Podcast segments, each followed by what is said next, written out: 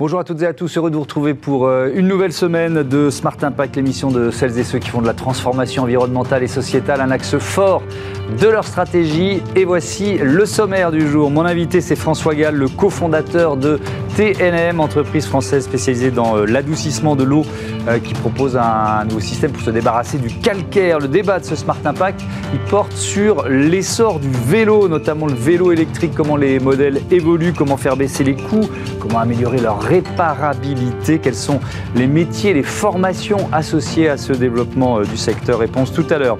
Et puis dans notre rubrique consacrée euh, aux startups éco-responsables, je vous présenterai Morpho ou quand les drones accompagnent les projets de reforestation à grande échelle. Voilà pour les titres, c'est parti, c'est Smart Impact.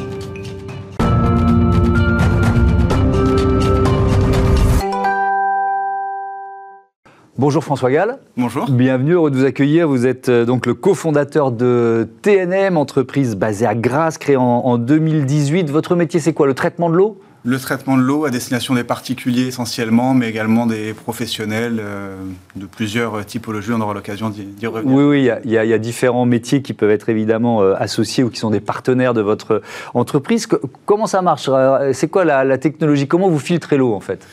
Alors il y a deux sujets. Oui. D'un côté, la problématique du calcaire, Mhm. qui est, euh, alors, notamment dans le sud de la France, mais dans le nord aussi, en région parisienne, qui est un vrai problème à différents niveaux. Donc ça, c'est l'adoucissement de l'eau. Mhm. Et de l'autre côté, la problématique de la filtration des indésirables qu'il y a dans l'eau, au premier titre duquel le chlore, qui est nécessaire pour le transport de l'eau, mais qui n'a pas forcément euh, vocation à être ingurgité, Mhm. et d'autres choses euh, qui malheureusement font euh, régulièrement la une des actualités, pesticides, métaux lourds, etc. etc. Mm. Et l'idée, c'est de pouvoir euh, bah, avoir une bonne qualité d'eau sans avoir recours aux bouteilles euh, qui ne sont pas forcément très euh, euh, éco-compatibles. Évidemment, si on peut euh, réduire, voire euh, euh, oublier le- le- l'eau en, en bouteille plastique, ça me semble une bonne idée. Euh, c'est, quoi? C'est des filtres? Des filtres carbone? C'est euh, quel type de, de filtre? Alors sur la partie adoucissement de l'eau, bah, on parle d'adoucisseurs d'eau. Ouais. Donc ça, c'est des appareils qui sont euh, plus ou moins encombrants, suivant la taille du logement, la- voilà, euh, qui vont se mettre à l'arrivée générale de, de l'habitation. Et après la partie filtration, ça, ça se met effectivement sous, euh, sous l'évier, euh, spécifiquement pour le robinet de la cuisine, pour tout ce qui va être boire, cuisiner. Euh, L'idée, c'est de donner euh, encore plus confiance dans l'eau du robinet, parce que l'eau du robinet, elle est quand même euh, évaluée, enfin voilà, elle est propre à la consommation, sinon elle serait, elle, elle sortirait pas du, du robinet. Donc c'est un peu votre démarche? Alors l'idée c'est un peu touchy comme comme sujet effectivement entre l'eau qui est censée être la denrée alimentaire la plus contrôlée de France Oui. Et de l'autre côté, des scandales réguliers, et notamment là, il y a l'ANSES qui a révélé sur leurs études, en- enfin sur toutes leurs analyses entre 2020 et 2022, Mhm. sur notamment le chlorothalonil, qui est un fongicide euh, qui a été très très très utilisé en Europe, Mhm. qui malheureusement n'est pas euh, détectable par tous les laboratoires qui font les analyses. Donc la plupart du temps, il n'est pas mesuré. Mais l'ANSES, dans toutes les euh, mesures entre 2020 et 2022, dans plus de 33% des échantillons, il a été retrouvé au-delà des normes de potabilité. Donc c'est malheureusement un peu comme dans l'urine des sportifs, on trouve que ce qu'on cherche. Et si on cherche pas, bah, on ne trouve pas. Donc euh, l'idée n'est pas de dire que l'eau en France est euh, mauvaise, parce qu'effectivement on a la chance d'avoir une eau qui est meilleure que la plupart des endroits dans la- sur la planète, Mhm. mais euh, on peut mieux faire. Donc, on l'améliore encore plus avec, euh, avec vos, vos systèmes. Je voudrais qu'o- qu'on parle de, de- du diagnostic calcaire. C'est le point de départ, d'une certaine façon, quand vous euh, contactez un client, que ce soit particulier ou, ou- ou entreprise? En fait, ce que la plupart des gens ignorent, c'est que quand on traite son eau, on fait des économies. Et la plupart du temps, traiter son eau, c'est moins cher que de ne pas la traiter. Donc effectivement, notre démarche, c'est de, de, de rencontrer les gens en leur disant qu'on va leur offrir une analyse de l'eau Mhm. et chiffrer les économies qu'ils pourront réaliser. En moyenne, on est sur 80 euros d'économie. Et quand vous avez une solution qui vous coûte 40 ou 50 pour faire 80 d'économie, Mhm. j'ai envie de dire, c'est assez logique de franchir le cap. Et c'est pour ça que Il y a- on, on progresse, on innove encore. Il y a de nouveaux systèmes de filtration euh, ou de, de traitement du, euh, du- de, de l'eau dure, de- du calcaire. Non. Euh, on progresse, j'ai envie de dire, comme pour la voiture, Ouais. probablement plus dans l'efficience des systèmes que dans leur fonctionnement. Le principe reste le même depuis longtemps. Ce qui a été, on va dire, une nouveauté des dernières années, c'est ces systèmes de désinfection automatique qui sont intégrés à l'appareil, qui n'existaient pas il y a des années, des années. Mhm. Et donc, ce qui pouvait être l'un des, euh, on va dire l'un des reproches faits, c'est que ça pouvait devenir un nid à bactéries pendant des absences prolongées. Aujourd'hui, dans nos appareils de série, on a des systèmes de chlorinateurs, même principe que sur les piscines à sel, où on va venir électrolyser de l'eau salée. Ça génère du chlore, ça désinfecte l'appareil, mm. et donc il n'y a pas de possibilité de développement de, bactéries. Alors vos clients sont d'abord des particuliers, on l'a dit, mais pas que Alors historiquement, nos clients sont des particuliers. Mm. Euh, et aujourd'hui en, majorité encore des particuliers. Et cette année, on met vraiment un focus sur les restaurants parce qu'en euh, en France, on a encore le réflexe d'avoir, bah, je ne vais pas citer de marque, mais une grande marque d'eau, euh, de, bouteilles d'eau plate et d'eau pétillante mm. qu'on voit au restaurant ou la fameuse carafe. un pays bah, proche de, Nice et de Grasse, qui est l'Italie, là-bas, ils ont vraiment 8, ou 9 restaurants sur 10, c'est de l'eau qui est filtrée sur place et gazéifiée sur place. Mmh. Donc déjà, on élimine le transport et les, bouteilles. Et là, on met vraiment le focus sur euh, acquérir cette clientèle de façon à ce qu'ils euh, bah, proposent de l'eau filtrée au lieu des bouteilles. Mmh. Donc dans une démarche, on va dire, cohérente de, transport, etc. Mais également, évidemment, une, visibilité pour l'entreprise qui nous permet eh bien, de, mettre en place des partenariats avec ces restaurants et, euh, j'ai envie de dire, de créer une synergie. Mmh. Euh, gagnant-gagnant. Dans, vos partenaires, euh, il y a aussi des, plombiers, des foreurs, par exemple. Expliquez-nous ces partenariats. Alors aujourd'hui, euh, les plombiers, les foreurs sont plombiers et foreurs. Nous, on est très tordo, j'ai envie de mmh. dire, chacun son métier. Et souvent, je ne vais pas mettre tous dans le même panier, mmh. mais les plombiers et les foreurs n'ont pas forcément la formation et les compétences pour dimensionner comme il faut l'appareil, rarement pour faire le suivi et l'entretien. Et la plupart du temps, ils vont se fournir de matériel bah, chez leur fournisseur, qui sera bien dimensionné ou pas toujours, mais qui sera garanti deux ans et sur lequel ils vont pas assurer de suivi, hmm. parce que des petits entretiens à une centaine d'euros, c'est pas entre guillemets rentable pour eux. Ils n'ont pas la logistique pour gérer ça. Euh, nous, on va leur fournir le matériel, on va l'installer ou ils vont l'installer. Mais à côté de ça, on va assurer le suivi de leurs clients en prenant contact avec eux tous les ans pour faire l'entretien, ce qui nous permet de leur assurer une garantie de 10 ans pièces et main-d'œuvre. Et ça leur apporte là, par contre, une vraie valeur ajoutée hmm. euh, pour un produit qui vont au final euh, bah, payer le même prix que chez leur fournisseur habituel, mais avec un service. Euh, au-dessus.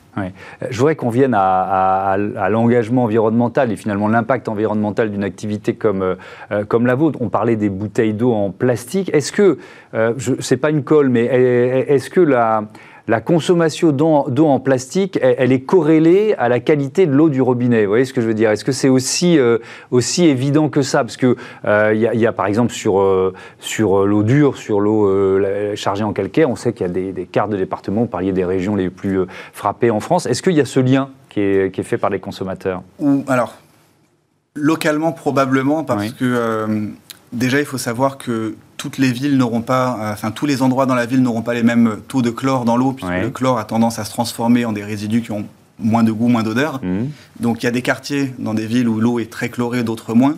Et évidemment, plus l'eau est gênante au niveau du goût, plus les gens auront tendance à acheter des eaux en bouteille. Mhm. Donc ça oui. Et en France, euh, bah, on est champion de beaucoup de choses. Et en l'occurrence de consommation d'eau en bouteille, on est champion du monde aussi.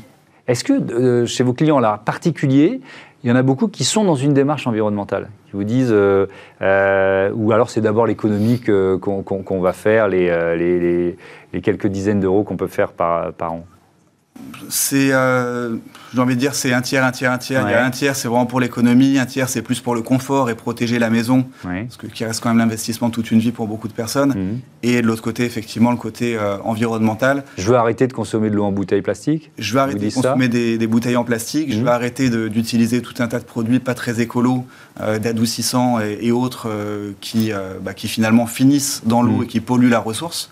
Et donc, euh, lutter contre le calcaire, c'est aussi lutter contre toutes ces, euh, tous ces produits qui sont euh, bah, utilisés et qui sont mm. très vertueux. Et dans votre démarche, vous reversez depuis la création de l'entreprise 1% du, chiffre d'affaires à l'ONG, 1% pour la planète. pourquoi cet engagement? On a souhaité bah, contribuer tout simplement au, à notre échelle, à aider des, des, associations qui sont bah, dans, ce, dans ce domaine, et notamment mm. l'eau, et SOS Grand Bleu, qui est une association bah, de Saint-Jean-Cap-Ferrat, euh, qui sensibilise bah, notamment à travers des sorties avec les écoles et autres euh, sur euh, bah, les enjeux de l'eau, mmh. que ça soit l'eau qu'on consomme, mais également la mer, l'océan, qui finalement contribue à notre aussi cadre de vie. Et c'est d'autant plus important quand on essaie de lutter, lutter contre la consommation de plastique, parce qu'on sait qu'une large part de ces plastiques se retrouve, se retrouve dans l'océan. Merci beaucoup François Gall d'être venu nous présenter TNM. À bientôt sur Bismart. C'est lors de notre débat, le vélo, notamment le vélo électrique au programme.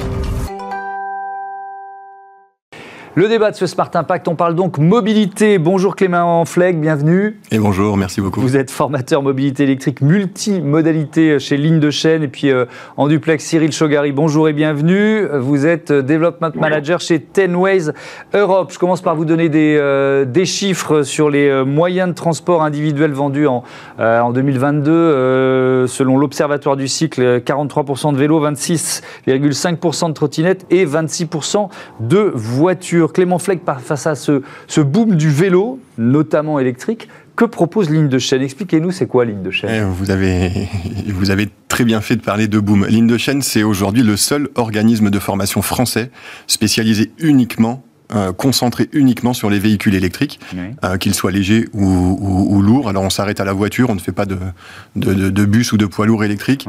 Euh, mais vous faites bien de parler de boom tout simplement parce que chez Ligne de Chaîne, ben, on, on, a, on a créé l'organisme parce qu'on s'est rendu on s'est rendu compte assez vite que ça allait être un boom et que en fait l'arrivée des produits allait être beaucoup plus rapide que la montée en compétences. Donc, euh, on s'est dit... À la fois chez les utilisateurs et chez les réparateurs Exactement. Alors, nous, on est très réparateurs, euh, vendeurs et réparateurs, puisque nos formations sont centralisées euh, sur la vente et la réparation des véhicules électriques. et on s'est dit, effectivement, on s'est dit, ça va être un boom. ça va pas forcément être très progressif, puisqu'il y a un besoin, il faut, il faut décarboner les transports, il faut désengorger les villes. donc, on s'est dit, voilà, il va y avoir un boom. entre guillemets, apporter des véhicules, ça va être facile, entre guillemets. Mmh. Euh, par contre, après, commercialiser, euh, aiguiller l'utilisateur et surtout les réparer. Et, là, par contre, on s'est dit, voilà, en termes de compétences, ça va être compliqué. Et, donc, ça, c'était le constat de départ, qui est, qui est, confirmé, euh, j'imagine, mois, mois après mois. Est-ce qu'on a évaluer le manque de, techniciens euh, euh, pour faire face à, ce boom et finalement à la, réparation.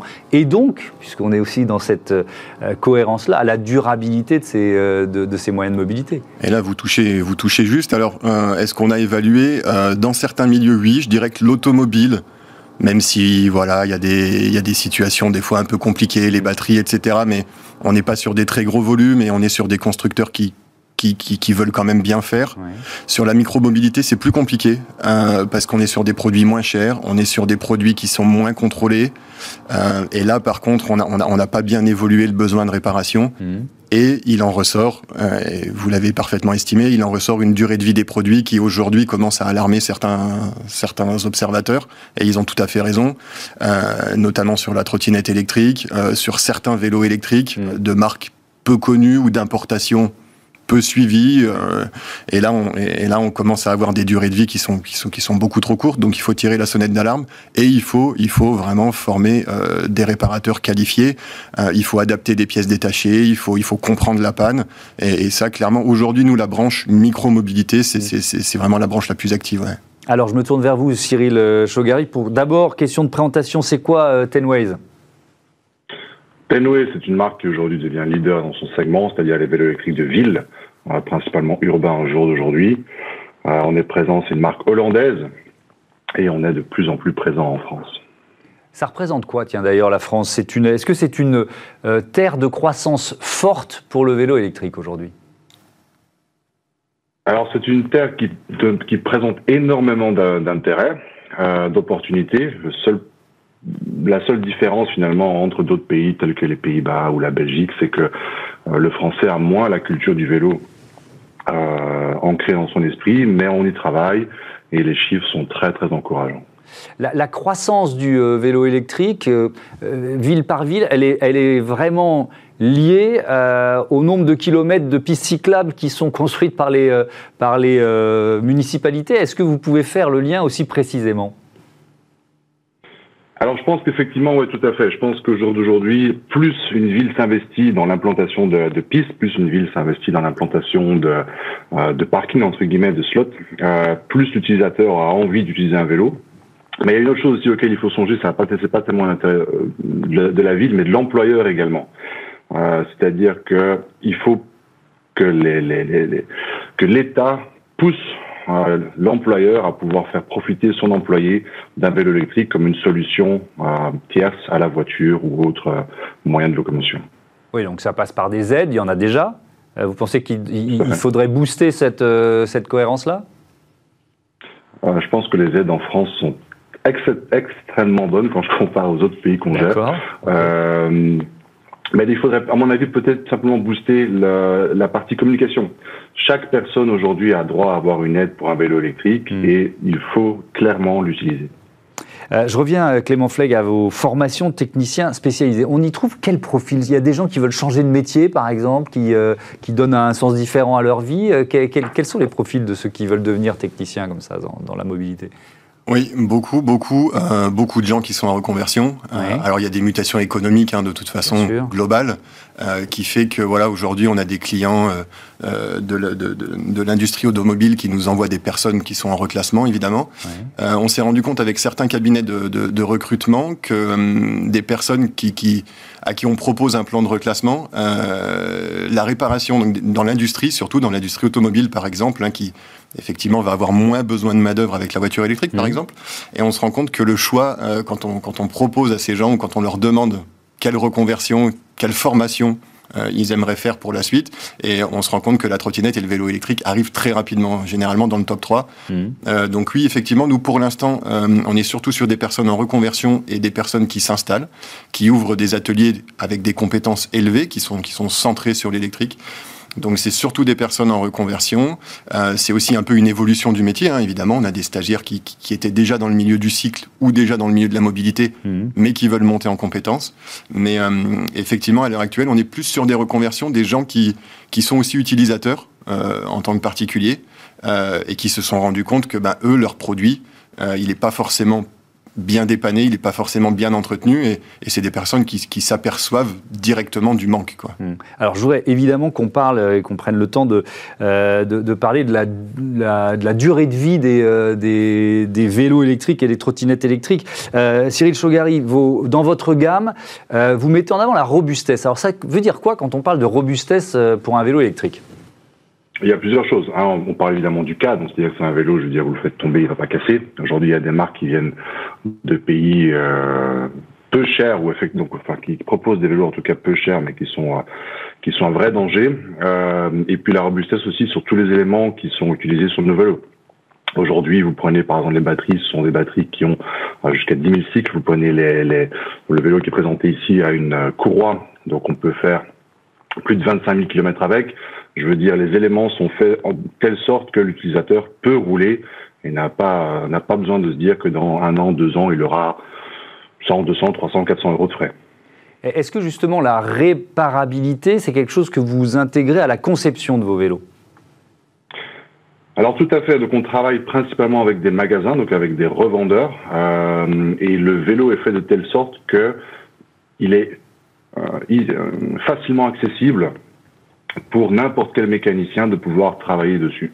Donc euh, c'est vraiment une des choses sur lesquelles on a travaillé, c'est la, facilité d'accès aux différents éléments qui un jour devront être changés ou euh, être entretenus. Euh, Clément Fleck, c'est quoi le, le, alors évidemment, ça va dépendre des marques, ça va dépendre des modèles, ça va dépendre de où ils ont été construits, de, de, quand ils datent. Est-ce que c'est la première génération des vélos électriques ou, ou une nouvelle génération? Mais il y, y, a des points faibles récurrents sur un, sur un, sur un vélo électrique il y a des points faibles récurrents. Alors sur un vélo électrique, un petit peu moins.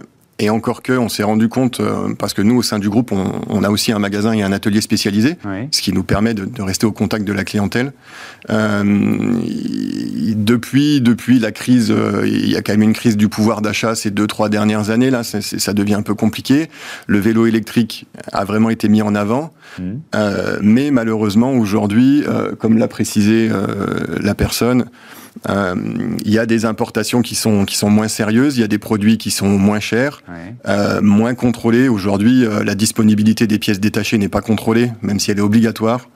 donc aujourd'hui, on a des vélos qui, qui, qui, il y a une certaine gamme de vélos qui, qui, qui dépassent difficilement les 2 à 4 ans que ce soit pour des batteries ou que ce soit pour des composants électroniques, les contrôleurs, les capteurs, etc. Mmh. Il n'y a pas beaucoup de pièces sur un vélo électrique, mais euh, parfois elles sont compliquées à remplacer. Alors il faut faire de l'adaptation, c'est ce que nous on apprend euh, à nos réparateurs. On leur apprend, euh, ben voilà, si la pièce d'origine n'est pas disponible, ce qui malheureusement est souvent le cas, et voilà, il faut apprendre à diagnostiquer. Derrière, il faut adapter. Est-ce que c'est encore plus vrai pour les trottinettes électriques, ce que vous décrivez? Les trottinettes, c'est très très vrai parce qu'on est sur un produit encore moins cher. qui est fait qui est fait pour être abordable, hein, puisque la mhm. trottinette, c'est vraiment fait pour être le moyen de mobilité le plus, le plus rapide, le moins cher, le, plus léger. Mhm. Euh, et là, les trottinettes, il y, a, vraiment un souci. Euh, on est, nous, à l'atelier, en entretien, on a du mal à voir des trottinettes qui dépassent les 2-3 ans maximum. Euh, alors, il y a certaines marques qui sont, qui sont, qui sont des marques connues, qui ne mhm. fabriquent pas que des trottinettes, pour lesquelles on a des pièces détachées, donc ça c'est vraiment très bien parce qu'il y a vraiment des trottinettes à qui on peut redonner une vie, on peut réparer, on peut, on peut remettre en route. il y a d'autres, il y a d'autres produits beaucoup plus compliqués. Et là, dépasser les deux ans, c'est compliqué. Et, évidemment, alors c'est une lapalissade, mais le bilan carbone de la mobilité électrique, elle dépend de cette, euh, de cette longévité, quoi. Évidemment. Alors le bilan carbone, Évidemment, mmh. c'est une évidence puisqu'en plus le recyclage est compliqué. C'est des produits encore une fois qui sont pas chers. Mmh. Euh, donc à part la déchetterie traditionnelle, on peut pas organiser une filière puisque derrière il y a derrière il y a pas d'économie, donc vous pouvez pas organiser une filière. Euh, effectivement, le bilan carbone, le bilan financier parce que pour le consommateur c'est c'est pas sympa non plus. Mmh. Euh, quand on lui quand on quand il achète dans une dans une grande surface reconnue un produit qui va pas durer plus de deux ans, c'est quand même dommage. Donc il, il faut améliorer ça sur sur tous les plans, que ce soit, que ce, que ce soit l'impact euh, écologique, l'impact économique. Hmm. Euh, il y a un gros travail à faire, il faut absolument le faire. Euh, Cyril Chogari, c'est quoi l'obstacle principal aujourd'hui au, passage au, vélo électrique? Ça reste le prix d'achat? Ça reste la question de, des questions de sécurité? Où est-ce que je vais garer mon, vélo? C'est quoi les, les, leviers que vous avez, enfin, ou les obstacles qu'il faut, qu'il faut éviter pour vous?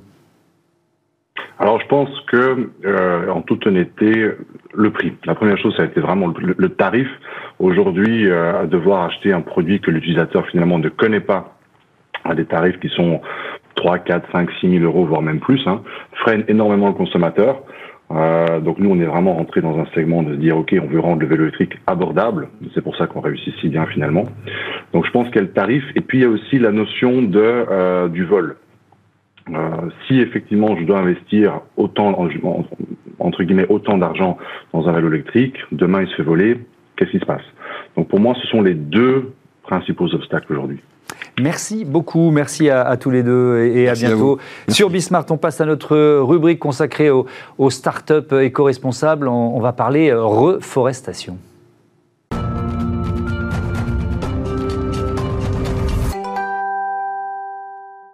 Smart Ideas avec euh, Adrien Pingès, bonjour. Bonjour. Bienvenue, vous êtes le cofondateur de Morpho, créé en 2021 avec euh, Pascal et Hugo Asselin. Euh, et, l'idée de départ, Smart Ideas, c'était quoi votre idée de départ? Racontez-moi. Alors l'idée de départ, c'est qu'on s'est rendu compte avec mes deux associés qu'il y avait un besoin de restauration de nos écosystèmes forestiers et non forestiers un peu partout sur la planète, mais qu'il y avait des grosses barrières face à cette restauration, donc des barrières économiques, opérationnelles, scientifiques, et qu'il fallait du coup apporter une solution si on voulait répondre à l'urgence. Mhm. Donc à partir de ça, on s'est mis à collaborer avec des scientifiques et on a développé Morpho, euh, qui aujourd'hui restaure euh, principalement en zone tropicale et, subtropicale. Donc des projets de reforestation avec des drones, c'est ça? Il faut. Et pourquoi les drones sont les drones sont particulièrement bien adaptés à ce à, cette euh, ambition, à ce défi? Alors effectivement, donc, on a les drones qui sont une partie de, notre solution. les drones sont adaptés à ce défi parce qu'on a un enjeu opérationnel, on a un enjeu de coût. Et en fait, souvent, on ne va pas restaurer dans son jardin, on va restaurer dans des zones qui sont complexes. Euh, et il faut pouvoir accéder à ces zones-là. Il faut pouvoir aussi planter rapidement, au meilleur moment, mhm. et de manière précise. Et en fait, le drone permet de cocher toutes ces cases-là et de passer à l'échelle euh, la restauration euh, mhm. des écosystèmes forestiers. D'accord. Il va, pardon, je peux vraiment poser une question de béotie absolue. C'est-à-dire, il va lâcher les graines euh, au bon endroit, au bon moment, rapidement. Enfin, c'est vraiment ça, quoi. Alors, au bon endroit, au bon moment, c'est exactement ça. Et pour le faire, on, fait des analyses au préalable, mhm. donc sur les terrains qu'on doit restaurer. Utilise de l'imagerie drone, satellite et des analyses sur site. Mais c'est aussi du largage en fait de capsules. C'est-à-dire qu'on vient larguer des capsules euh, dans lesquelles on a mis des graines qui vont permettre de faciliter la pousse. Parce que si vous lâchez une graine comme ça, ça va pas être, si facile pour, ça pour elle. Voilà. Quelles sont les grandes étapes d'un projet de reforestation? Alors, ça se passe en quatre étapes. Mmh. On a une première étape qui est l'étape d'analyse que je décrivais. Ce qui est extrêmement important, c'est de comprendre la zone qu'on doit restaurer. Chaque zone est différente et chaque mètre carré d'un autre mètre carré va être différent. Donc il faut vraiment le comprendre. Ensuite, on vient mixer ces données avec des catalogues d'essences, donc d'espèces euh, de plantes hein, qu'on a étudiées dans le laboratoire mmh. pour avoir de la connaissance et on vient créer des schémas de plantation. Donc ça, c'est la deuxième étape. Ça, c'est important. Adapter les essences euh, au, site, pas planter n'importe quoi, n'importe où. C'est une évidence, sauf qu'il y a eu quelques aberrations euh, commises dans quelques endroits de la planète. Alors, c'est ça, parce que déjà, la première, euh, du coup, le, premier point, c'est surtout recréer l'écosystème natif, l'écosystème en place. On n'introduit pas de nouvelles espèces. Mmh. Et le deuxième point, et ça, c'est ce que personne ne faisait jusqu'à maintenant, c'est qu'on vient planter la plus grande diversité possible mais ça présente énormément de challenges. Parce qu'il faut connaître les essences, il faut mhm. être capable d'avoir les semences, euh, et puis il faut être capable de les comprendre. Donc nous, on essaye de reproduire cette biodiversité au maximum. Et on plante pas que des arbres, on plante tout type d'espèces végétales. Donc ça, c'est le deuxième point. Donc on mhm. a ces schémas de plantation. Ensuite, on a la phase d'encapsulation avec des machines et de plantation avec nos drones. Et après, la dernière phase, c'est la phase de suivi. Ce qui est très important, c'est de se dire que quand on vient restaurer une forêt, c'est pas je plante la forêt puis je pars et puis euh, voilà advienne que pourra. Mm. Euh, c'est je plante la forêt puis je la suis. Éventuellement, j'interviens à nouveau mm. et puis je vois ce qui se passe. J'amène de la transparence, j'amène de la compréhension, j'amène de l'analyse. Donc aujourd'hui, on a un logiciel qui retranscrit toutes ces données et l'idée c'est de dire vous plantez une forêt avec nous, mais vous allez être capable de voir cette forêt et de voir cette forêt pousser, mm. éventuellement ne pas pousser d'ailleurs, euh, si jamais il y a des problèmes, parce que ça peut arriver. mais en tout cas, on amène de la transparence et du coup, hmm. au fil du temps, on a de la donnée. Euh, où, se, mènent vos premiers projets et, avec, et qui sont vos clients en fait? Euh, Alors aujourd'hui, nous, on travaille principalement en Amérique latine et en Afrique équatoriale. Euh, donc on travaille en Guyane française, au Brésil, au Gabon, au Sénégal, Côte d'Ivoire, Ghana. on a appelé un peu partout sur la planète, mais on ne peut pas tout faire. et aujourd'hui, nos clients, alors on a trois types de clients. On a un premier type de clients qui sont euh, des industriels, principalement les industries extractives. On a euh, après des institutions publiques, donc des gouvernements hein, ou euh, des, municipalités, des régions. Et le troisième point, c'est des entreprises privées qui souhaitent voilà, contribuer à des, projets environnementaux mmh. et donc vont financer des projets de restauration où il n'y aurait pas forcément de fonds euh, public pour le faire. vous avez levé, je crois, 4 millions d'euros euh, en, décembre dernier. quelle ambition avec, euh, avec cette levée de fonds? Bah, La première ambition de cette levée de fonds, c'est de, de, répondre à la demande de nos clients, donc d'être capable de se déployer sur un maximum de terrain, de consolider notre équipe en termes de chercheurs. il faut alimenter en fait en données scientifiques et être capable de, de, publier, de démontrer ce qu'on est en train de faire. C'est aussi une montée, montée en compétences du coup au niveau de nos opérations. Hein. Euh, donc en fait, c'est s'équiper euh, et, améliorer, euh, et améliorer nos process. Voilà, donc aujourd'hui c'est une, phase, une phase d'accélération finalement. Hmm. Merci beaucoup Adrien Pagès et bon vent à, Morpho. Vous allez nous faire voyager en Amérique latine, en Afrique, au Brésil. C'était super. voilà, c'est la fin de ce numéro de Smart Impact. Un grand merci à toutes et à tous de votre fidélité à Bismart, la chaîne des audacieuses et des audacieux. Et je vous dis à demain, évidemment. Salut